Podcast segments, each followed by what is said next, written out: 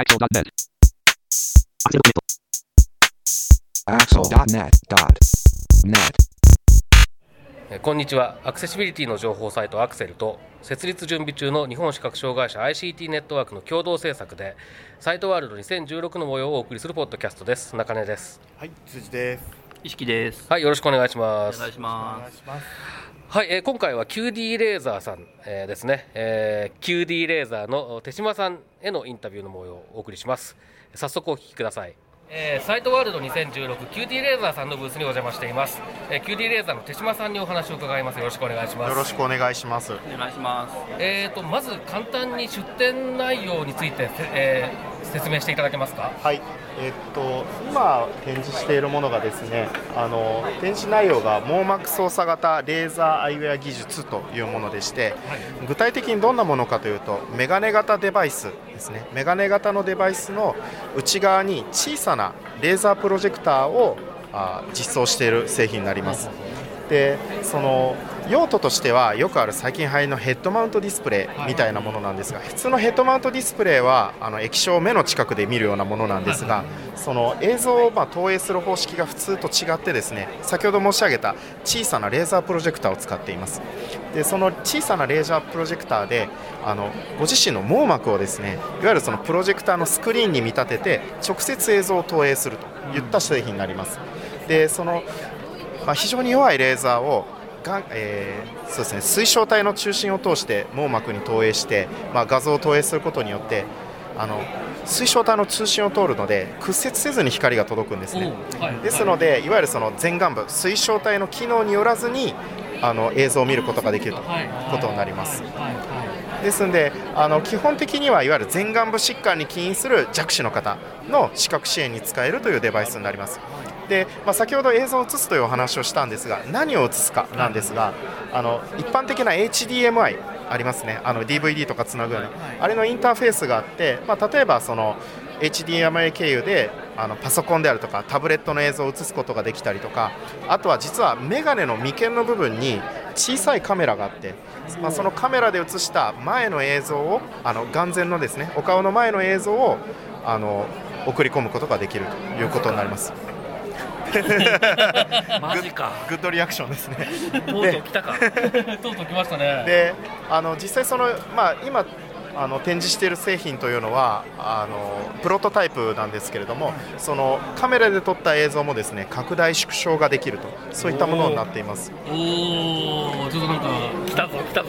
夢見てた未来が来たんじゃない？これははい。ありがとうございますでですねあのいわゆるその拡大縮小というのも一つあの意味があってまずはあの医療機器認証を取るときはですね前眼部疾患という、まあ、そこに限定してあの医療機器認証を取ろうとしてるんですが例えばあの縮小するとですねあの視野狭窄で、まあ、視野が狭くなっている方の場合カメラで撮った映像を、まあ、意図的に縮小することによってあの相対的に視野が広がるとなるほど。で基本的にその目の前の映像というかあの風景をですね一旦デジタル化して取り込むので、まあ、例えばその映像に対してあのコントラストを強くして、あの見えにくい方に見えやすくするようなそういった機能も今後あの実装していこうというものになります。欲しい。まだ見てないけど欲しい。すすごいんじゃないの？これはちょっと。すいません。あの、まあ、概要としてはそういったもので。で、僕前眼部疾患全部持ってるので、はい角膜コンダクト、緑内障とはい。白内障で水晶体ないんですけど、はい。大丈夫ですか？一回試してみますか？一回試されたことってありますか？えっとえっと去年はい。あ今年の1月かな？に試しました。はい。その時はちょっとちょっとだけ見えました。あえっと右目と左目どちらえっとがいいですか、右目です。右目だったら今ちょうど右目空いてるんでやってみます。あぜひぜひ。ぜちょっと今準備してるので、はい。見えるかな？市木さんが試します。じゃあちょっとカメラの映像でやってみましょう。はい。これやっぱ最終的には医療機器になるんですかね？そうです。ああのまだ医療機器認証を取ってないので、はい。あの明確にええ。こういった効果がありますっていうことをこう大々的に歌うことができなくてーええあの青汁みたいなもんです。ああなるほど。個人差がありますというやつで,、うんうんで両手でちょっと支えていただいて今はいまあまあちょうどいいぐらいかなというところでなんかもうすでに白っぽいのが画面に出てます。目に出てますね。はい。画面にっていうか目にだよ画面にっていうか目にですね、うん。今実はカメラの映像を映そうとしていて、はい。はい。なんか見えます、やっぱりちょが見えるけど結構なんかザラザラあーえーっとデコボコしてますね。これは僕の網膜がデコボコしてるのかな、もしかするとあの焼死体のああの混濁とか。あなるほどなるほど。あそれはあるかもしれないなちょっと静止画なんですけど、はい。あの虹色の壁紙があるのでちょっとはい。色が出るかっていうのを見てみましょうか、はい。ちょっと切り替えますね。はい。すごいな。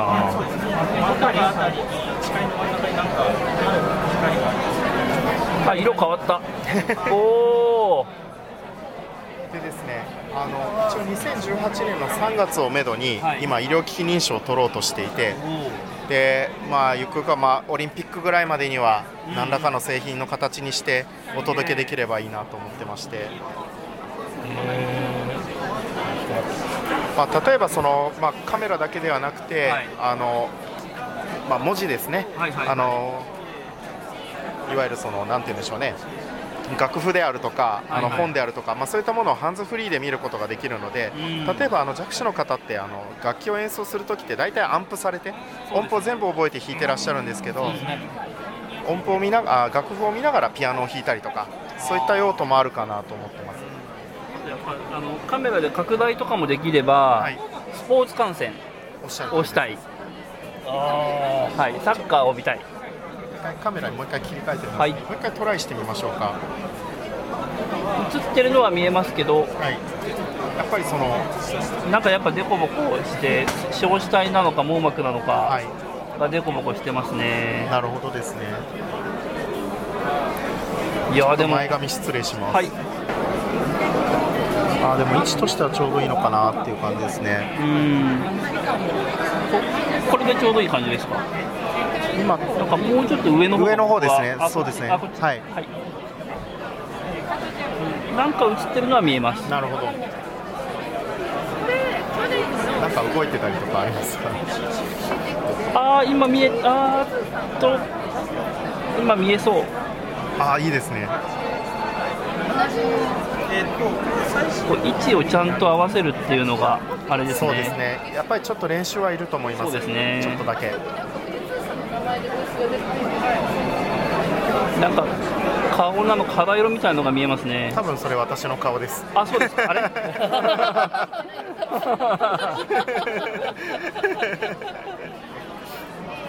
あほんあ本当だ顔だ顔だこれあそうですか。顔顔割と僕でっかいんで見やすいと思います。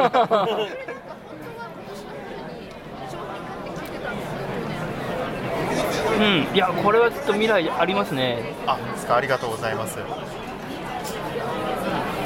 だ少しずつこうかけやすくしたりとか、ね。あの見やすくしたりっていうところも、はい。あの今後うちの技術が頑張ってますんで、これはどういう経緯で開発が始まったものなんですか？結構もう開発期間は長いんですか？そうですね。あのまあ数年ぐらいなんですけれども、えっとまあ経緯としては。はいあのまあ、うちの社長がですねあの、まあ、この技術を使って、まあ、メガネに組み込んであのロービジョンケアをしようっていうのがもともとの発端であの随分とあの会社としてもですねあのロービジョンエイドっていうんですかね、あの視覚支援デバイスを開発するっていうところはあの、まあ、情熱を持ってやってるところでありまして。もともとはじゃあそのレーザー関係のテクノロジー全体全般的なことをやってらっしゃるところなんですか？そうですね。我々あの QD レーザーという名前なんですけども、はい。QD っていうのはクアンタムドットレーザーの略でして、あのそうなんです。えー、あなるほど。はい。はい。で、えっとまあ、この今、えー見せていただいた、えーまあえー製製品化を目指してい。る、ということだと思うんですけれども、で先ほど医療認証を、まあ、あのゆくゆくは、えー取得してとそうですねいうことでしたけれども、今その、製品化に向けて一番課題になっている点とかっていうのはどういった点ですか？そうですね課題基本的に本当その医療機器認証あのどれだけあのスピーディーに取るかっていうところになりますね。あの基本取ろうとしているというよりかはもう今あのもうオンスケジュールというかですねあの治験も治験の予定も立てて、はい。あのいつ取れるかっていう、まあ、そういったフェーズなんですね。結局あの人相手のことなので、はいはい。あのまあ、やっぱりそのドキュメントワークがあってですねで治験をいつやるのみたいなそういう話になってるので、まあ、ちょっと時間はかかるっていうところはあるんですが、はい、で、えーと、実際にまあ医療認証を取られた後の製品化に関してですけれども、はいまあ、例えば、まああのえーとそうですねあの今、まあ、プロトタイプとして出されているものからはい。何か大きく変わる点とかっていうのはありますか、そのまあ、例えば外観ですとかそういったことも含めて。そうですね。あの基本的にはあの機能向上ですね、はい。かけやすさとかそういったところはあの変更するかもしれませんが、あの構成としてはあの医療機器のモデルはあの特に変更はない予定です。あの概要は変わりません。はい、で大体、えー、とこれを実際に使ってみたいって思った人たちっていうのは、えー、とどれぐらいの金額を見積もっておけば いいんでしょうか。もう非常に難しい質問なんですけれども、あの大体拡大読書機が20万円ぐらいなんですけれども、さすがにちょっとこのお値段であのリリースするのは難しいので、まあ、それよりか高いぐらいで100万円を切るぐらいの間だと思います。だいぶちょっと間はあるんですけれども、その間を目指しています。まあ、高級車が必要なほどにはならないと。おっしゃるとりですね、まあ、そういった感覚です。はい、まあでもね、これ、こういうものって本当に、本当にフィットする人にとっては、それこそ車1台買うのと同じぐらい価値があるからね、ありますさようでございます。あと、そうですね。で、まあこの技術自体は、まあこういったあのロービジョンエイドだけではなくてですね、あの AR とか VR とか、ヘッドマウントディスプレイにも応用可能な技術でして、実は我々あのコンソーシアムを立ち上げて、あの他社さんと協業してですね、あの他の用途のアプリケーションを探していて、まあそこで数を稼いでデバイス自体の値段を下げていくっていうことも考えています。なるほど。じゃあ、そうですね、じゃあ、えっと、2018年頃の医療認証と、その後の製品化。オリンピックまでぐらいが目指ですね、それそれに向けて、まあ、みんな楽しみに待ってる感じですね。そうです。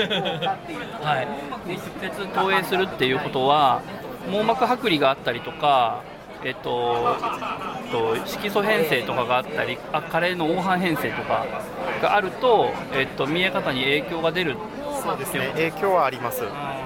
ただそのデジタル化して映像を投影するので、まあ、例えばハイコントラストにしてあの映し込んだりとかもすることもあの機能を実装することもできますので。あのまあ、普通にこう眼鏡をかけたりとかいわゆる工学的なものでものを見るよりかは見やすいようにはできるかもしれないえっと、そういう網膜の疾患を持っている人に対してはオーダーメイド的な感じでちょっとカスタマイズをして提供するそうですね。あの正直申し上げますとそれをどういうふうに対応するかっていうのはまだちょっとあの具体的に我々も検討していないのであのここでどうと答えることは結構難しいんですけれどもそういう応用もできると。いうことを、はい、仕仕組み上はだからそのそう性質に合わせた見せ方ができるっていうのはそうですね。そういった機能を実装することも可能ということです。可。能性がすごく大きいですね。色毛の人に色を提供するとかもできるのかな、そこはそうですね。ちょっと専門的な話になるので。はい、えっ、と何かえっ、と付け足したいことですとか、あの聞いてらっしゃる方に、えー宣伝したいことですとかございますか？そうですね、あの近々あの展示会を予定していて、まあ、例えばご体験されたい方ですね、あのいらしていただければ、あの実際にかけてお試しいただくこともできるので。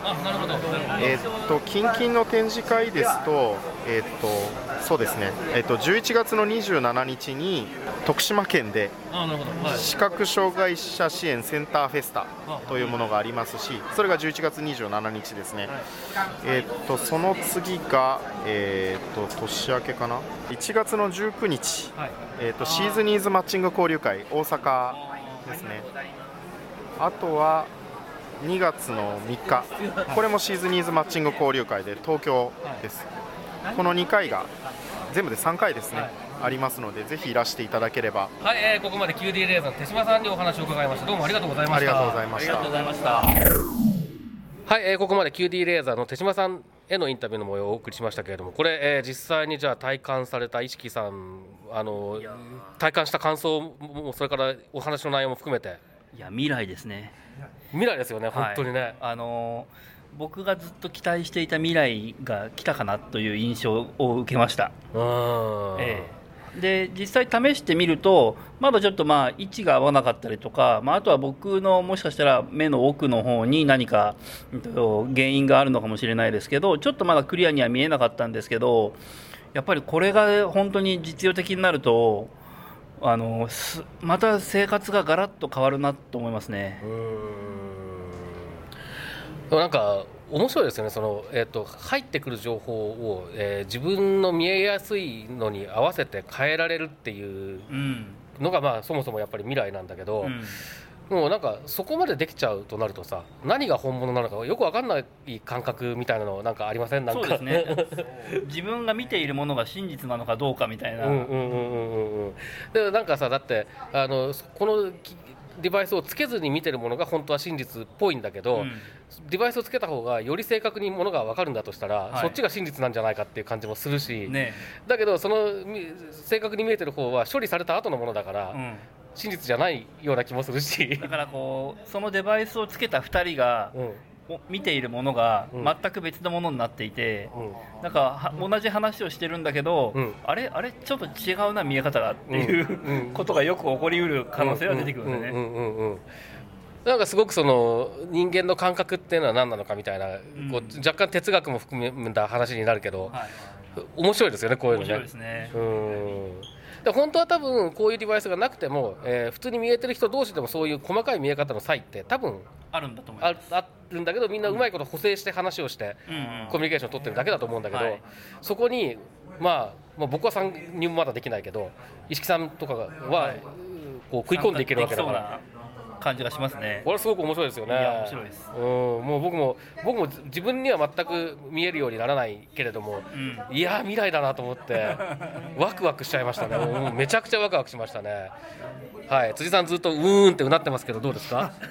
僕ねあのなんだっけススター・トレックはいはいはいでさ、なんだっけなあの全盲のエンジニアがねバイザーつけてこういろんな技術的な仕事をしてるのをなんか想像しながらずっとお話を聞いてたんですけど、うん。なんか本当にそういう未来が近いうちに来るのかななんて思いながらうん。すごい楽しみだなと思っております。うん、そう。でカメラに映ってるものを縮小拡大して表示することができるっていうことなのでさっき手嶋さんもおっしゃってたけど視野狭窄のある人に対して、あえて縮小して表示することによって相対的に視野を広げるっていうのが、いやすごい面白いなと思って。これはかなりねあのインパクトあるでしょうね。うん。だって視野視野狭窄の人って結構視力がすごいあったりする人いるじゃん。狭いだけで。はでああいう人って狭くてちっちゃいから見えないってことはあんまりないいから、うんうん。そうしたらねち縮小したやつをじっくり見れば細部まで分かる上に全体も分かるみたいなさねことだって起こりうるわけだからすもう。もうすごいですよね。うん。はい。ということで、えー2018年の医療認証取得を目指していてそして、えーその後製品化ということですけれども、はい。ちょっとちょっとというかだいぶ楽しみですね。いや東京オリンピックをあのカメラで眼鏡で見られたら、うん。とても楽しいですね。うーん。はい。ということで今回は QD レーザー手島さんへのインタビューの模様をお送りしました。サイトワールド2016の模様をお送りするポッドキャスト。また次回です。さようなら